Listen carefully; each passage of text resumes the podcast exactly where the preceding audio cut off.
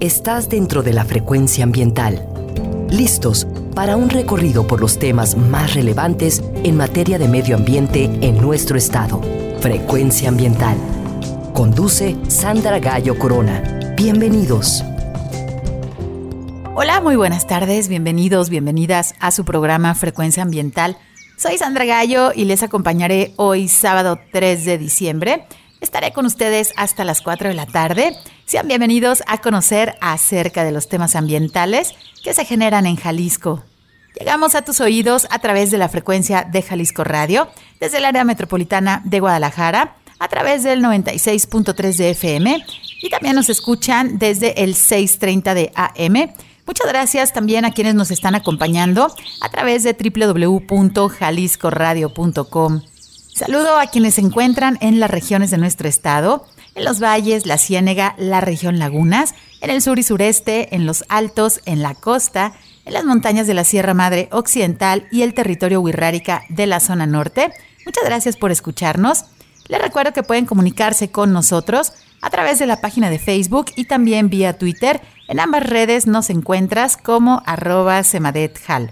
Y también puedes descargar los programas anteriores a través de la plataforma Spotify.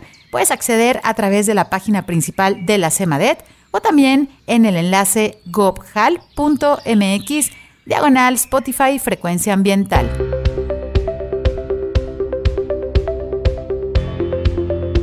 Te informamos que si necesitas realizar algún trámite en la Secretaría de Medio Ambiente y Desarrollo Territorial, el horario de la ventanilla es de 9 de la mañana a las 5 de la tarde.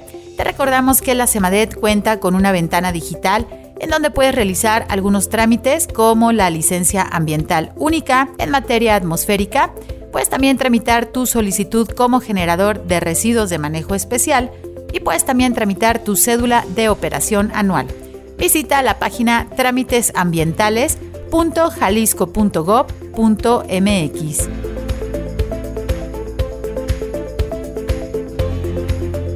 Si necesitas realizar algún trámite en la Procuraduría Estatal de Protección al Ambiente, la PROEPA, puedes comunicarte al teléfono 33 30 30 82 50. Si eres testigo de alguna acción que cause daño al medio ambiente, por favor realiza tu denuncia utilizando el correo denuncias.cemadet.jalisco.gov.mx.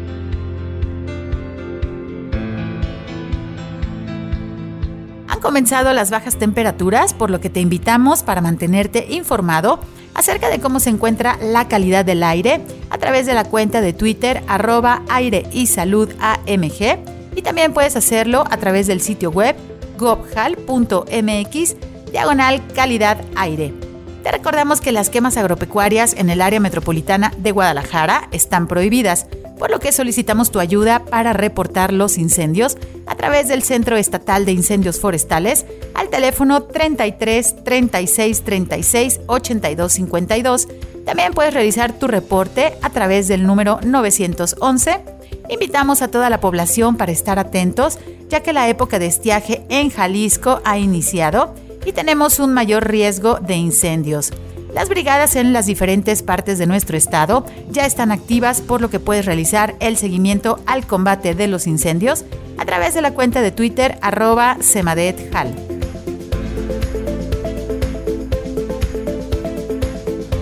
El pasado 27 de noviembre se conmemoró el Día Nacional de la Conservación, con el objetivo de conmemorar el primer parque nacional decretado en nuestro país, que fue el Desierto de los Leones, en el año de 1917. Así dio inicio oficialmente en México el establecimiento de diversos parques nacionales, que en esencia son el primer antecedente de lo que hoy conocemos como las áreas naturales protegidas. Jalisco cuenta con 50 sitios bajo conservación, de las cuales 11 son áreas naturales protegidas con decreto federal, 10 son de carácter estatal, 9 son áreas naturales protegidas municipales y contamos con 13 de los 142 sitios Ramsar que hay en nuestro país y también tenemos 7 áreas destinadas voluntariamente a la conservación.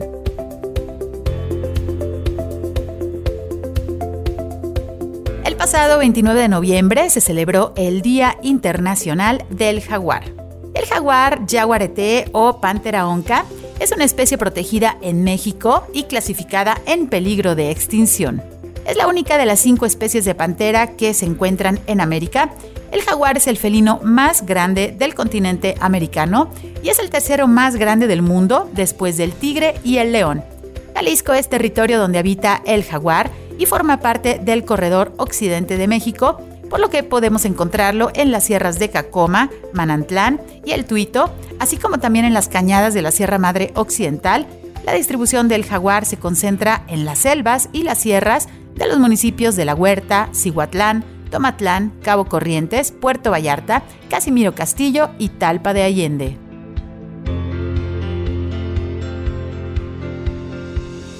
Hoy sábado 3 de diciembre se conmemora el Día Internacional contra el uso de plaguicidas, por lo que se hace un llamado a la toma de conciencia en la población mundial acerca del grave problema ambiental y social generado por el uso de plaguicidas a nivel global. En América Latina, el uso de plaguicidas ha causado la intoxicación de miles de personas, por lo que se hace un llamado para retirar del mercado mundial cientos de agrotóxicos al confirmarse su peligrosidad para el medio ambiente y los seres humanos. En el marco de este día, se reitera la necesidad de eliminar la aplicación de glifosato, ya que genera resistencia de insectos y plantas, por lo que los agricultores a veces duplican o triplican las dosis. Para evitar el uso de los plaguicidas existen opciones menos agresivas con el medio ambiente y la salud humana relacionados con las prácticas de la agroecología.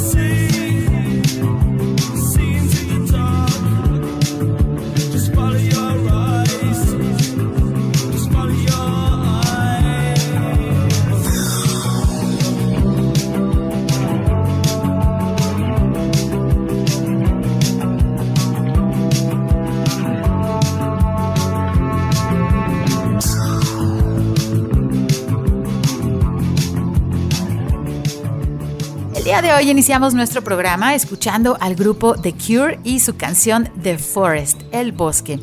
Hoy en Frecuencia Ambiental queremos platicar con ustedes acerca del consumo responsable, pero también acerca de una estrategia de mercadotecnia publicitaria que se utiliza para hacer creer al consumidor que los productos que está comprando son ecoamigables. Me refiero al greenwashing.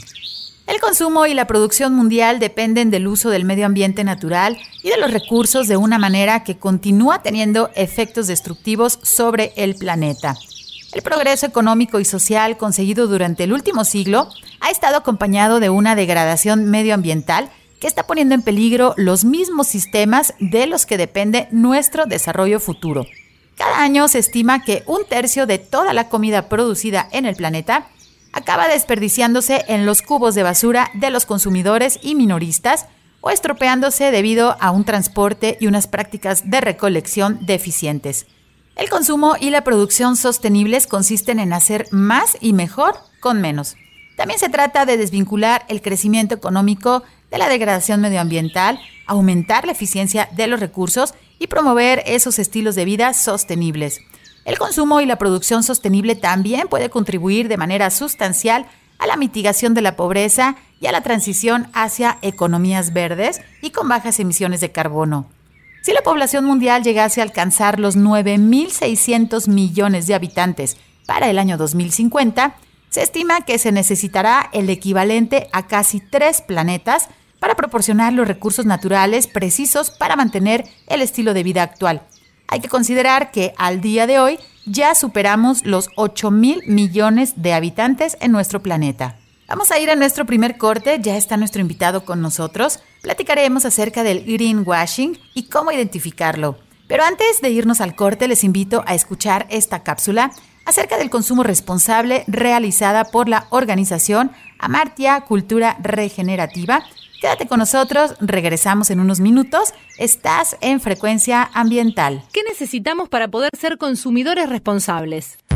Supongamos por un instante que todos entendimos la importancia del consumo responsable y decidimos comenzar a consumir de una forma que no dañe el medio ambiente y que respete los derechos de los trabajadores. En este momento nos vamos a encontrar con tres grandes problemas.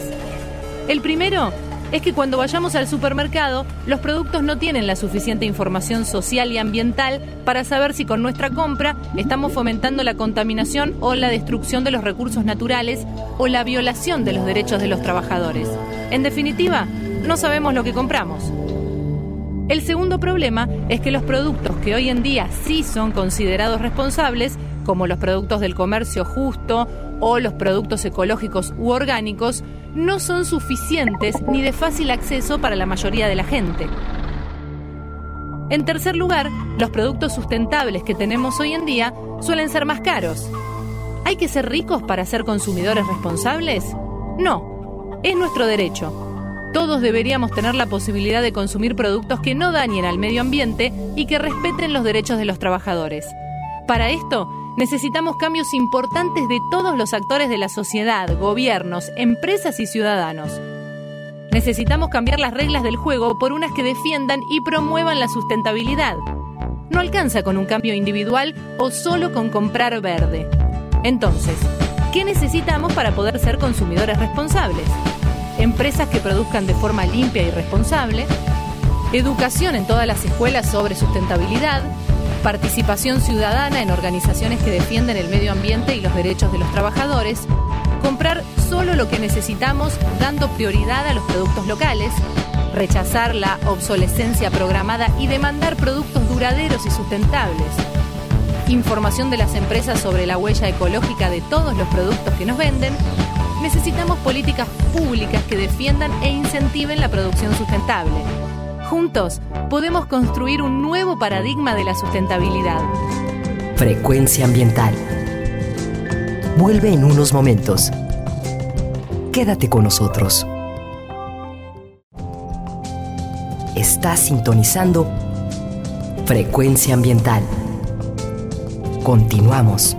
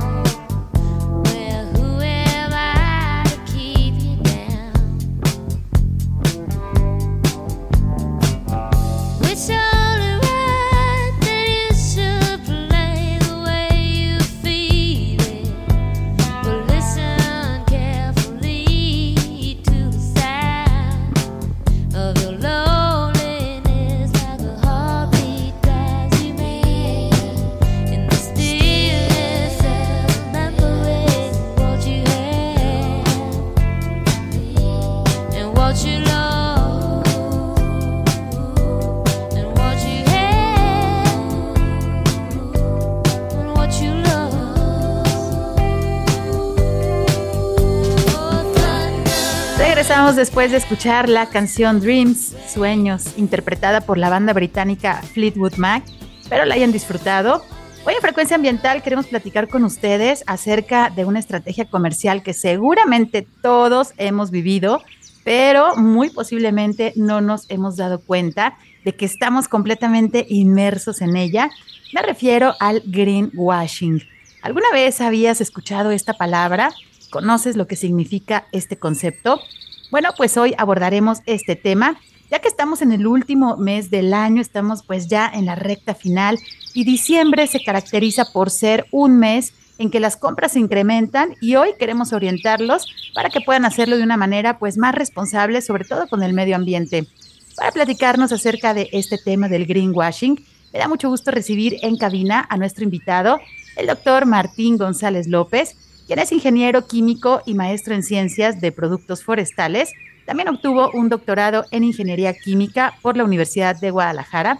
Actualmente el doctor Martín es investigador postdoctoral en el Tecnológico de Monterrey, en el Departamento de Bioingenierías, en el Laboratorio de Sostenibilidad y Cambio Climático. Les platico que en el año 2019 y también en el año 2021 recibió el Premio Estatal de Innovación, Ciencia y Tecnología en la categoría de tesis de posgrado.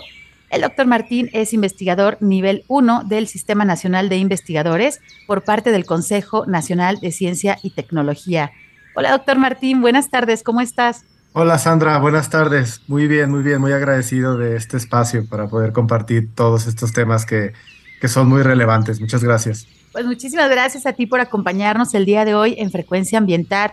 Y sí, justamente para platicarnos acerca de este tema del greenwashing, que pues la verdad con algo de preocupación nos hemos dado cuenta de que ha aumentado en los últimos años y que la mayoría de las veces como consumidores desconocemos qué es lo que está sucediendo alrededor justamente de este concepto.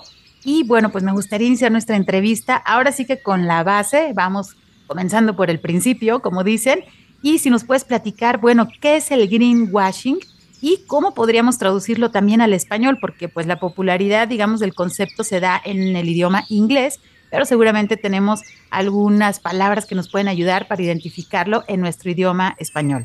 Claro que sí, bueno, fíjate Sandra, que el greenwashing, probablemente la mejor forma de traducirlo sería llamarlo marketing verde, aunque también podríamos decirle marketing sustentable, marketing ambiental, algunas de esas cosas funcionan, ¿no? Para, para tener un poquito el concepto en nuestro idioma. Y en general, no sé si llamarlo una práctica o estrategia, ahí ya lo dejo al juicio de cada quien, porque bueno, como práctica puede ser, digamos, sin, sin alevosía, ¿no? Pero con estrategia, pues ya lleva, lleva de por medio una intención.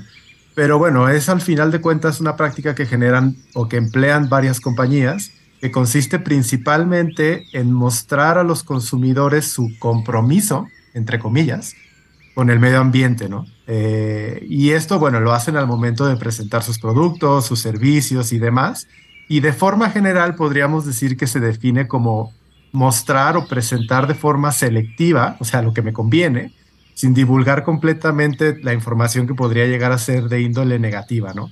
Con el objetivo, pues, de generar una, una imagen de la empresa, del producto, del proceso que sea favorable ante toda esta conciencia ambiental que hemos generado actualmente, ¿no? Tú decías hace ratito que es algo que, digamos, en los últimos años nos hemos visto bombardeados. Y pues no es, no es coincidencia, ¿no? Realmente nos hemos visto bombardeados porque ha ido a la par del crecimiento de las acciones que hemos ido tomando eh, en contra del cambio climático, ¿no? De la contaminación, eh, de ríos, lagos, eh, del medio ambiente en general. Eh, y claro, bueno, existen muchos ejemplos. Yo creo que todos hemos sido, digamos, víctima del greenwashing. Eh, algunos o en algunas ocasiones lo hemos comprado o en algunas otras ocasiones nos hemos dado cuenta a tiempo. Pero bueno, eh, hay, hay, varios, digamos, varias trincheras que podríamos ir discutiendo ahorita conforme se vaya dando esto. Pero una muy importante que es donde yo tengo un poquito más, más de expertise es el tema de los plásticos, ¿no? Que es un tema pues que ha sido muy, muy, muy controversial a lo largo de, estos últimos años.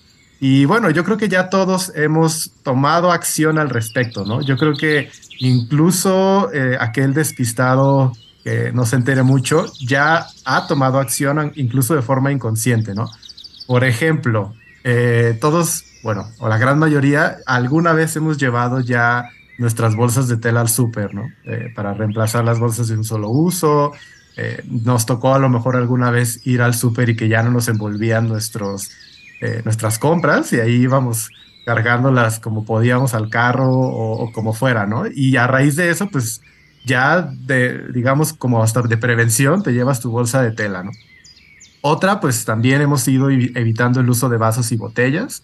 Eh, a mí me ha tocado, por ejemplo, que me invitan así a alguna reunión, alguna fiesta y me dicen, bueno, pero te tienes que traer tu propio eh, envase de plástico, ¿no? O de vidrio, como tú lo prefieras, porque aquí no vamos a dar ningún desechable. Entonces, bueno, esa es otra acción también que ya se ha tomado. Y otra que también ha sido muy popular es el uso de los puputes de plástico, ¿no? Este, ya no se usan, ya las, en los restaurantes casi no te dan, no te preguntan, y ya hay un producto que se comercializa mucho, que son los popotes de, de metal, ¿no? Ya sea de, aluminio, por ejemplo, o, alguno, algún otro material. Entonces, bueno, esta situación, digamos que de forma general nos pone a nosotros como consumidores de las empresas, eh, para ponernos los productos para nosotros elegir, pues ante la disyuntiva de tratar de elegir lo que podemos considerar que es mejor desde el punto de vista ambiental. El problema de todos estos casos que te dije es que no todo lo que brilla es oro. Creo que esa es una frase que resume de forma muy adecuada todo el problema de, este greenwashing, ¿no? Y, y, lo repito, no todo lo que brilla es oro o toda cara tiene dos monedas, ¿no? Y dentro de los ejemplos que te comenté, pues está, por ejemplo, el uso de un recipiente de aluminio para tomar agua, ¿no? Este, pues, busca sustituir muchas botellas de plástico que tú utilizarías alrededor del año, muchos vasos que se utilizarían en alguna fiesta, pero eso es un poquito, digamos, selectivo, porque claro, estás evitando el uso de materiales eh, derivados fósiles, etcétera, etcétera, pero bueno, tu botella la tienes que lavar, ¿no? Eh, y lavar tu botella de agua, claro, dependiendo si es agua, la puedes lavar más fácil, pero te hiciste ahí un licuado con muchos sólidos, plátano, fresa, etcétera, pues lo tienes que lavar bien. Y ese lavado, pues también compromete el uso de, de, agua, de jabón, de activos, que después, pues ve tú a saber si no están generando un impacto ambiental más importante que lo que generaba la botellita de plástico, ¿no? Entonces, esa falta del panorama general es lo que muchas veces genera ese greenwashing, ¿no? Nos vamos con la finta de lo que nos venden que es la solución, eh, la panacea de las soluciones ambientales, pero resulta que no siempre es así, ¿no? Digo, tampoco estoy diciendo que, que vivan los plásticos, eh, pero hay que tener en cuenta todo el, todo el tipo, toda la información que, con, que digamos, eh, comprende el panorama global para poder tomar la decisión más informada.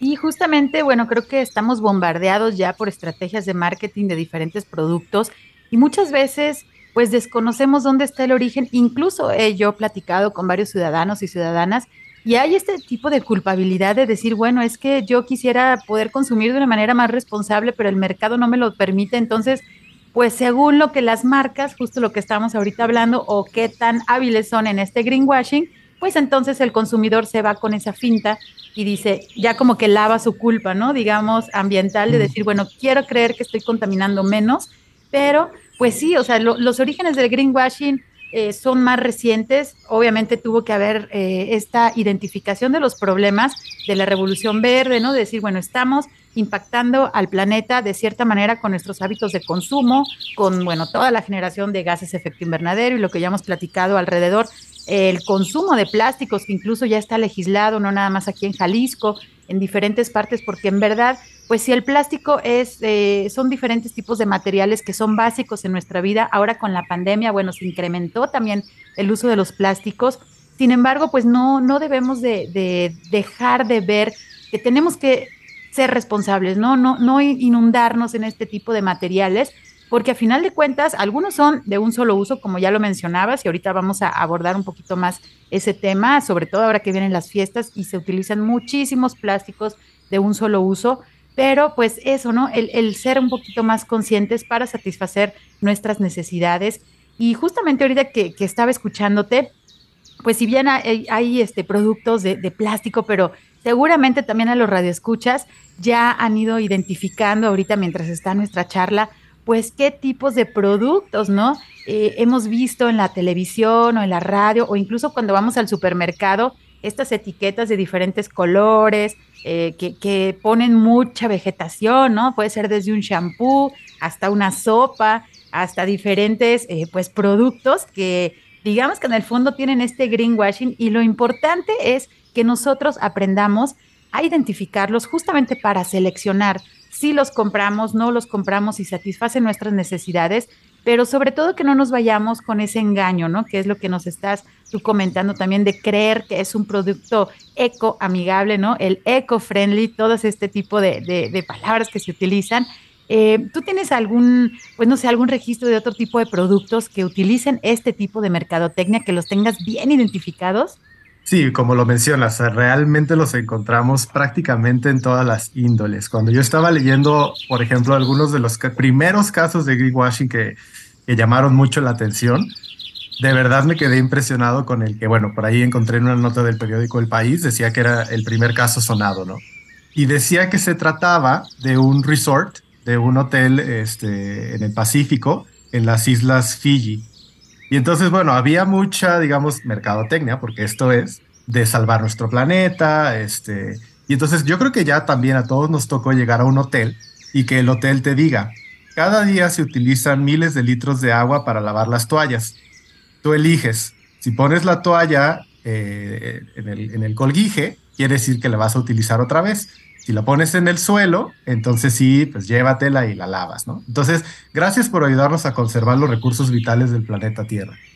Ah, pero bueno, resulta que ese resort tuvo que, digamos, generar una expansión, ¿no? Y, poblar zonas que antes eran zonas naturales eh, y desplazar toda la fauna, toda la flora que esto conlleva. Entonces, es un poco, o en este caso sonó mucho porque era como un poco de cinismo, ¿no? Este, me, dices a mí que salvamos el medio ambiente porque no estamos lavando las toallas. Allá ando yo reciclando la toalla tres días seguidos, pero al mismo tiempo este resort va a expandirse y va a poner un nuevo hotel en la Riviera Maya, un nuevo hotel en X o Y zona, ¿no? Entonces, bueno, es un caso perfecto de una práctica de, greenwashing que es muy común, que es la de desviar la atención. Eh, es decir, yo por detrás aquí, ¿no? Eh, donde no se ve, estoy haciendo y deshaciendo cosas, generando emisiones de, CO2, etcétera, etcétera, pero en lo que la gente ve y lo que la gente, digamos, consume ahora con las redes sociales, yo estoy muy comprometido y no te voy a lavar tu toalla todos los días, ¿no? Entonces, bueno, eh, también hay otros, otros claros, imagínate otros claros ejemplos. Antes, todo lo que se debió haber dicho cuando las plantas nucleares eran también la, la panacea de la energía, ¿no? Eh, gente que vivía en zonas aledañas, pues claro, yo, yo me acuerdo, digo, no me tocó a mí obviamente, pero de, de series o de documentales que he visto, pues mucho mm, advertising, ¿no? Mucha publicidad de decir, esta es la energía del futuro, esta es la energía verde, esta es la energía limpia, cuando detrás pues había todos los accidentes nucleares, todas las emisiones de, de isótopos y todo esto, ¿no? Entonces, pues son varios casos en los que, digamos, el greenwashing no es solamente, como habíamos dicho, la divulgación selectiva o ponerle, como decías, ¿no? Este, las palabras eco, bio. Eh, ahorita más al ratito hablamos, si quieres, del, del signito de reciclar, el triangulito, eh, que también ahí tiene, tienen temas interesantes, pero es un poco el manejo engañoso de la información, ¿no? Yo te cuento la parte de la historia que quiero que escuches y otras pues espero que no te enteres, ¿no? Porque seguramente dejaríamos de consumir muchos productos si supiéramos lo que hay detrás, ¿no? Y ya por último, para llevar, digamos, o poner de tarea para, para todas las personas que reflexionen, pues es el tema del fast fashion, ¿no? Eh, de cómo pues nuestras, ya cada día queremos eh, prendas nuevas, que están de moda, que, qué sé yo, ¿no? Eh, a mí no se me da tanto, yo sí soy mucho como de que me pongo la misma playera siempre, pero, pero sabemos que es muy común y más en estos tiempos, ¿no? No tengo el dato, pero yo me imagino que de las cosas que más se regalan ahorita en Navidad es ropa, ¿no? Entonces, pues así tal cual. Eh, yo, por ejemplo, eh, a, mi novia le he regalado zapatos pues en infinidad de ocasiones y, si contara las veces que se ha puesto algunos, pues a lo mejor no son tantas, ¿no? Entonces también tenemos que es inofensivo pero no lo es tanto, ¿no? Hay muchas cositas detrás.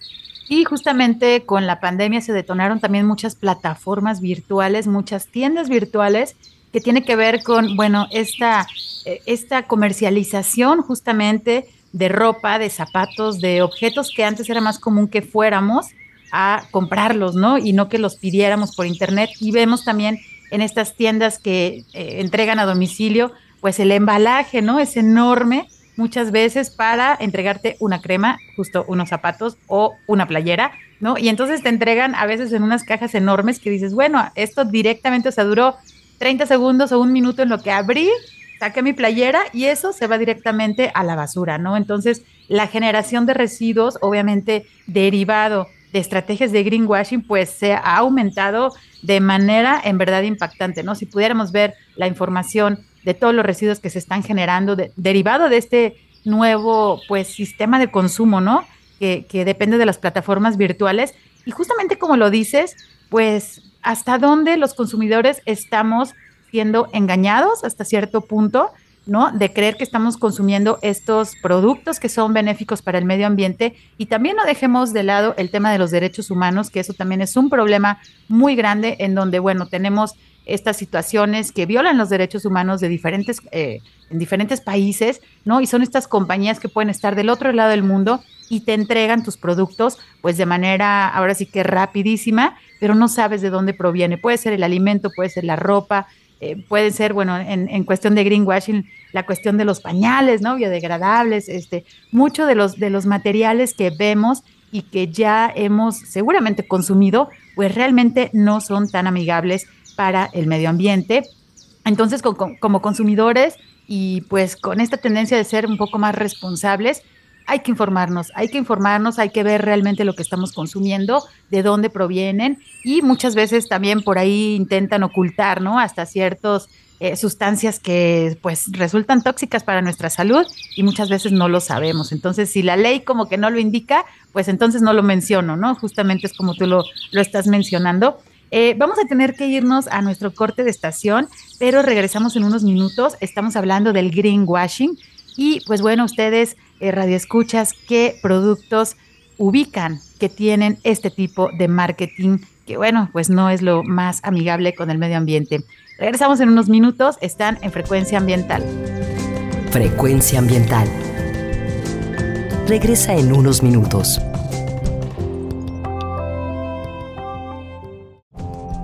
Estamos en la misma frecuencia. Frecuencia ambiental. Seguimos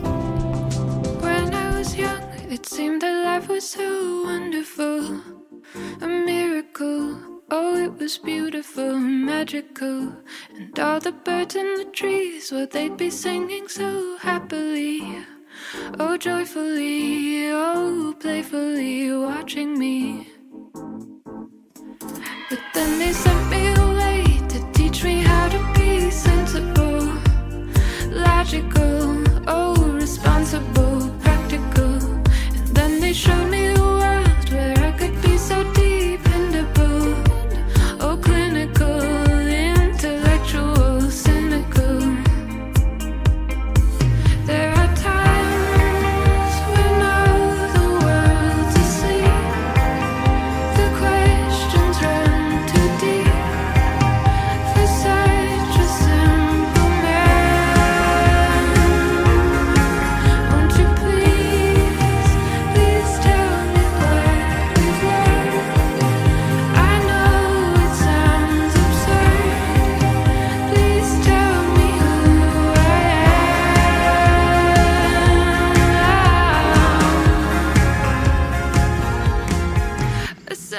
después de escuchar al dueto californiano Pomplamoose, quienes interpretaron este cover de la canción The Logical Song, original del grupo Supertramp.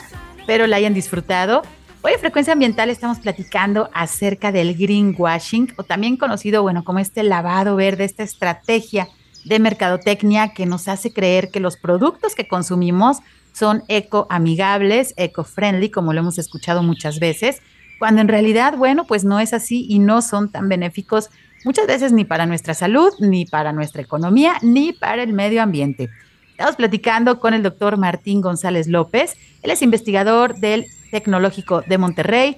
Él se encuentra en el Laboratorio de Sostenibilidad y Cambio Climático. Doctor, muchísimas gracias por continuar con nosotros.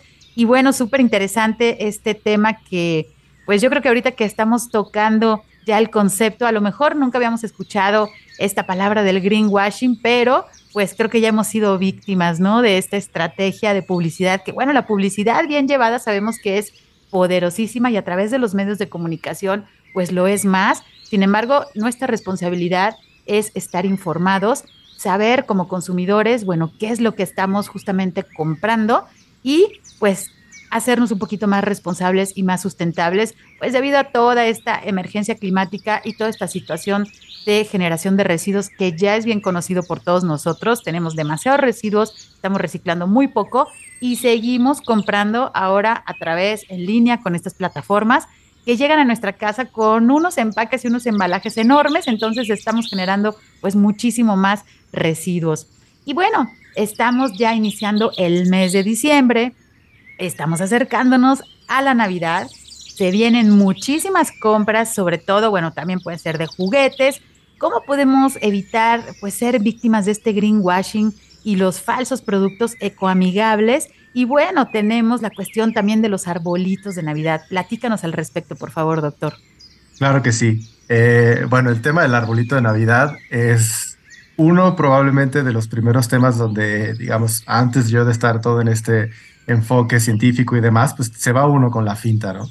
Eh, el arbolito de Navidad que tenemos en mi casa es sintético, un arbolito de plástico, como probablemente muchos, muchos tenemos, pero yo me acuerdo hace muchos años que que uno hasta se animaba a acusar a sus amigos que usaban un arbolito eh, natural y decirles, no, es que tú no tienes conciencia por el medio ambiente y estás talando arbolitos y demás, ¿no? Y en general, pues creo que sí hay un poco de desinformación, digamos, sobre si un producto es bueno o no es bueno para el medio ambiente. Eh, digamos que tiene que ver mucho con el contexto. Eh, yo leía un estudio hecho en Estados Unidos, que es evidentemente un contexto distinto al de nosotros aquí en México y en Jalisco, pero en Estados Unidos, donde hay, digamos, un, sistema de agricultura controlada para los arbolitos que después se cortan para Navidad, realmente el análisis no sería como nosotros lo pensaríamos de entrada.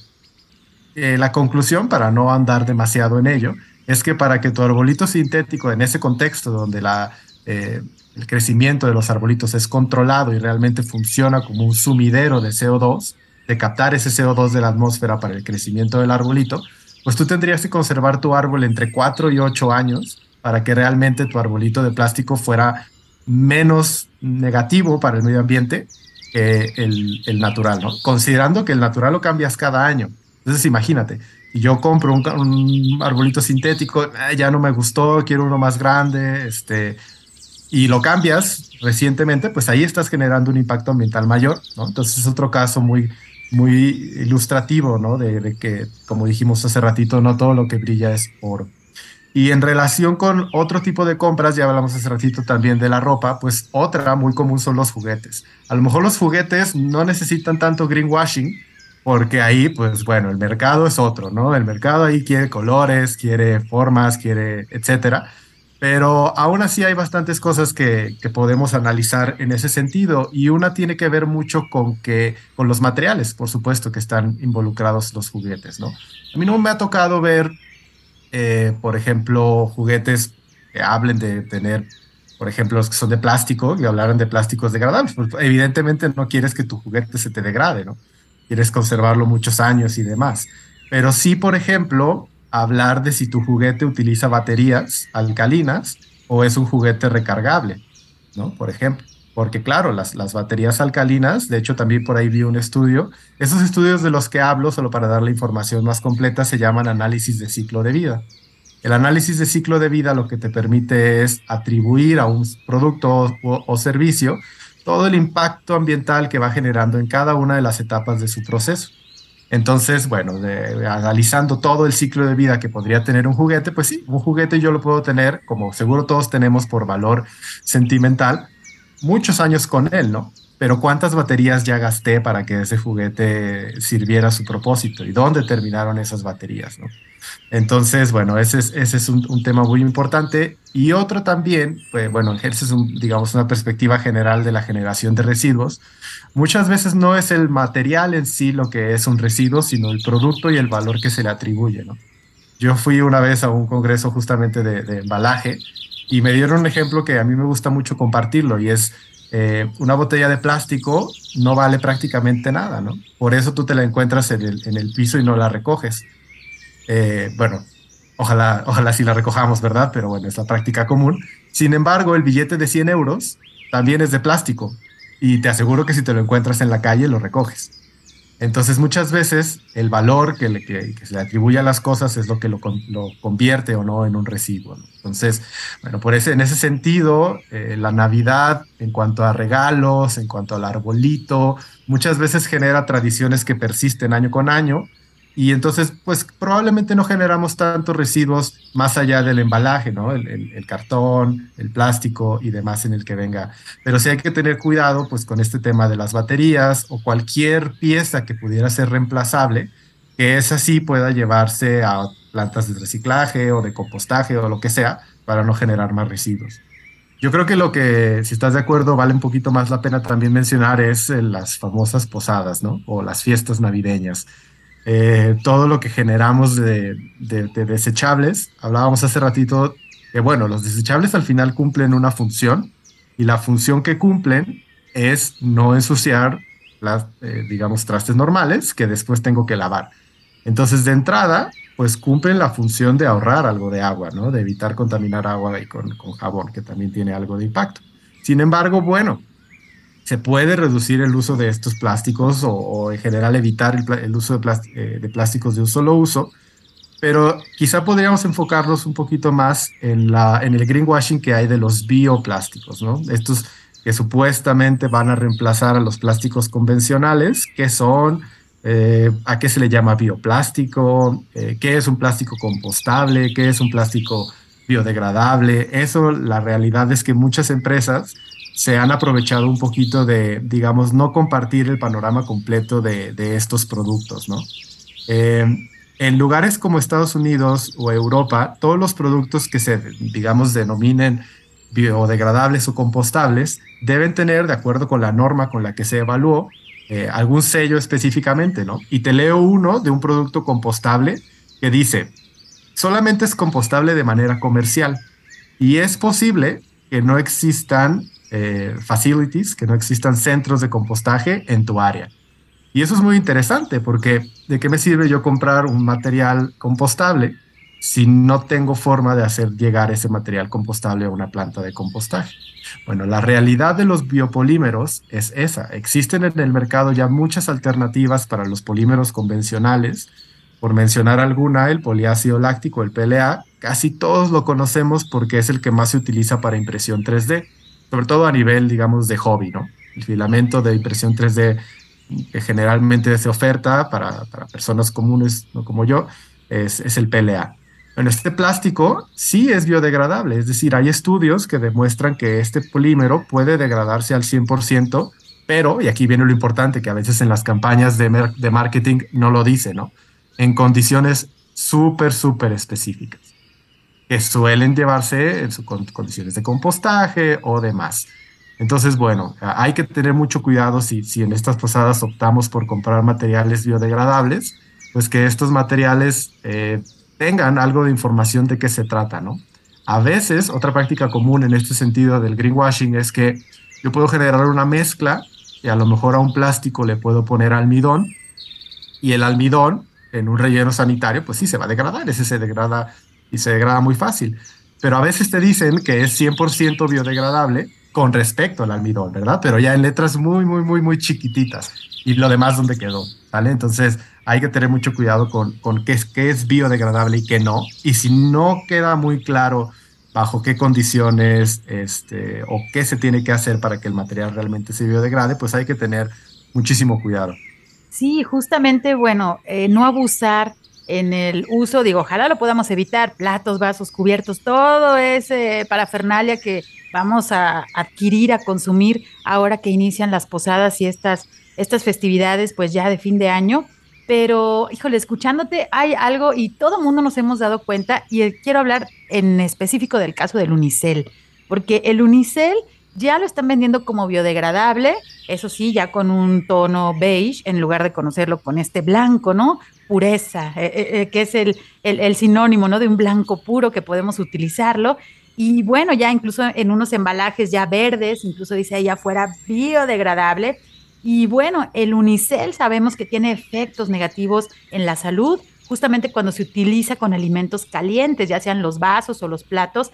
Y el unicel también es un tipo de material, como no se rompe y como conserva justamente el calor, pues es un tipo de material que se utiliza mucho para los niños, es decir, a los niños le das el vasito de unicel, ¿no? Con su bebida, pues bueno, caliente, sabes que no se va a romper, pero hay, híjole, toda una historia detrás y por favor, sácanos de la duda, ¿existe el unicel biodegradable?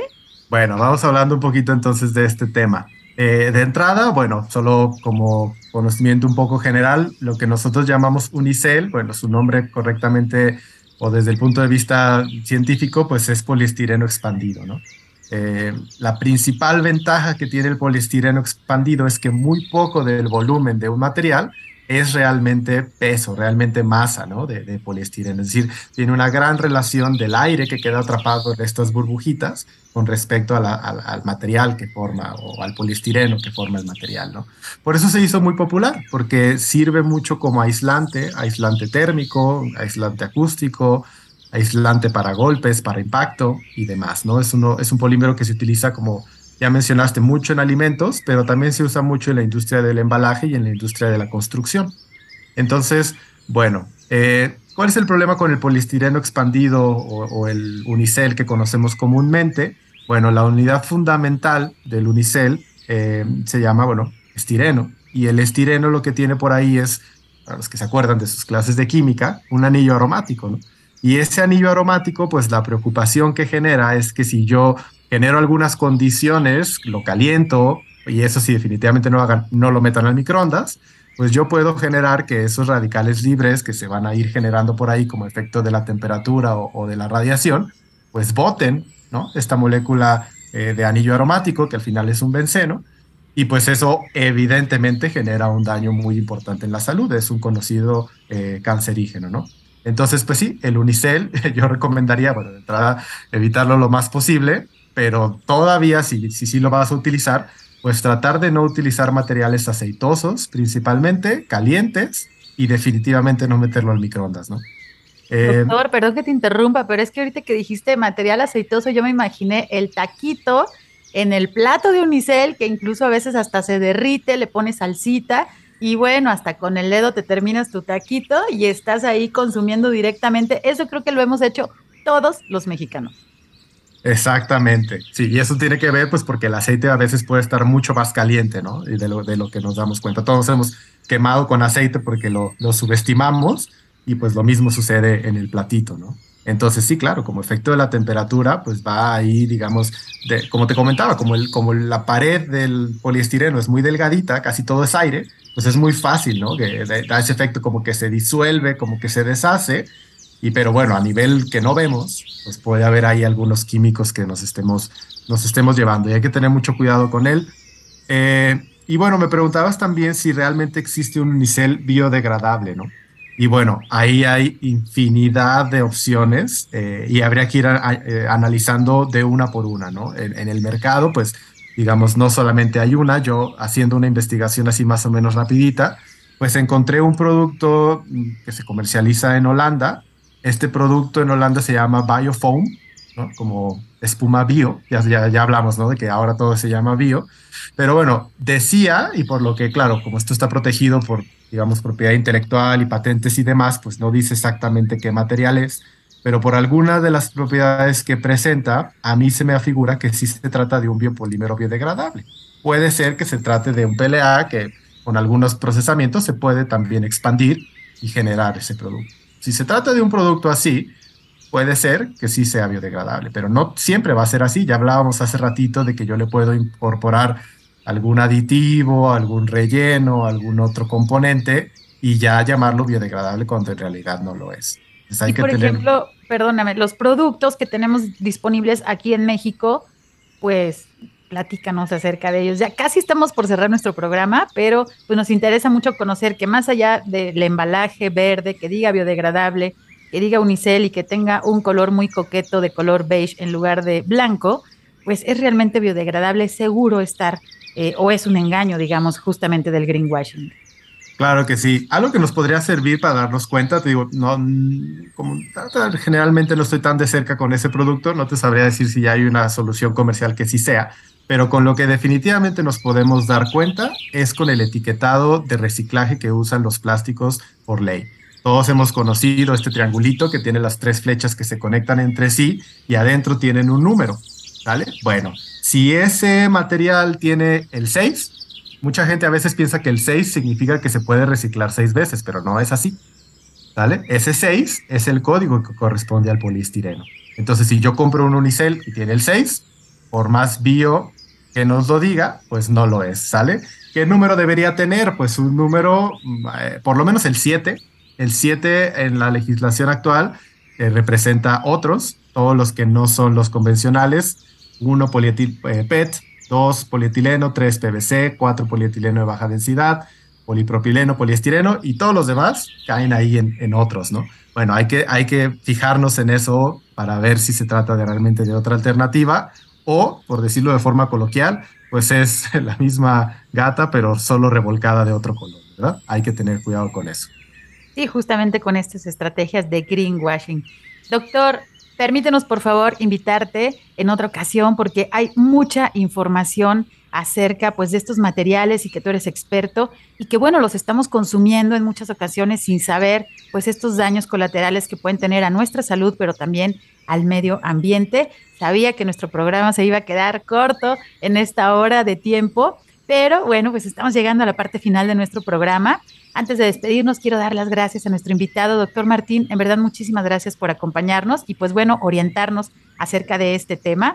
También agradezco a mi compañero Marco Barajas por su ayuda en la producción desde la cabina de Jalisco Radio. Soy Sandra Gallo y desde la Dirección de Educación y Cultura para la Sustentabilidad de la CEMADET les agradezco mucho su escucha. Les espero el próximo sábado a las 3 de la tarde. Se quedan en la JB Jalisco Radio. Por hoy ha sido todo en Frecuencia Ambiental. Te esperamos el próximo sábado a las 3 de la tarde para seguir explorando los temas relevantes del medio ambiente de nuestro estado y más allá. Frecuencia Ambiental, una coproducción de la Secretaría de Medio Ambiente y Desarrollo Territorial y JB Jalisco Radio. Hasta entonces.